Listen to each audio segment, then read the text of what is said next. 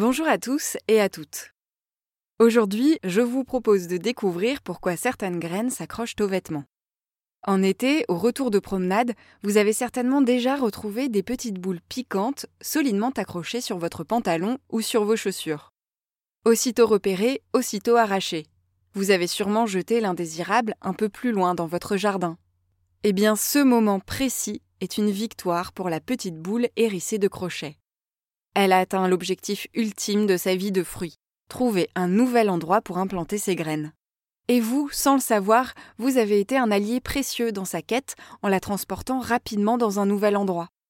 De très nombreuses plantes comptent ainsi sur les animaux, et par ricochet sur les êtres humains, pour disséminer leurs graines. Car pour une plante, disséminer ses graines est absolument indispensable. Elle augmente ainsi les chances de sa descendance de trouver un bon endroit où pousser. Pour maximiser leurs chances d'être transportées, certaines plantes ont donc développé un système de fixation sur leurs fruits ou directement sur leurs graines.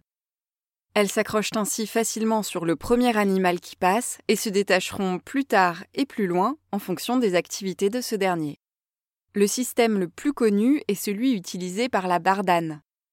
Ces graines sont enfermées dans une enveloppe recouverte de petites tiges qui se terminent chacune par un crochet. Ces petites capsules s'accrochent donc très facilement au pelage des animaux et à nos vêtements. La bardane est d'ailleurs connue pour avoir inspiré l'inventeur du velcro.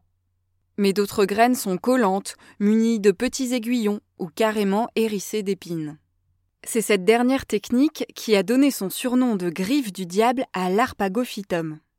Cette plante pousse dans le sud de l'Afrique et est connue sous nos latitudes comme un complément alimentaire pour les articulations.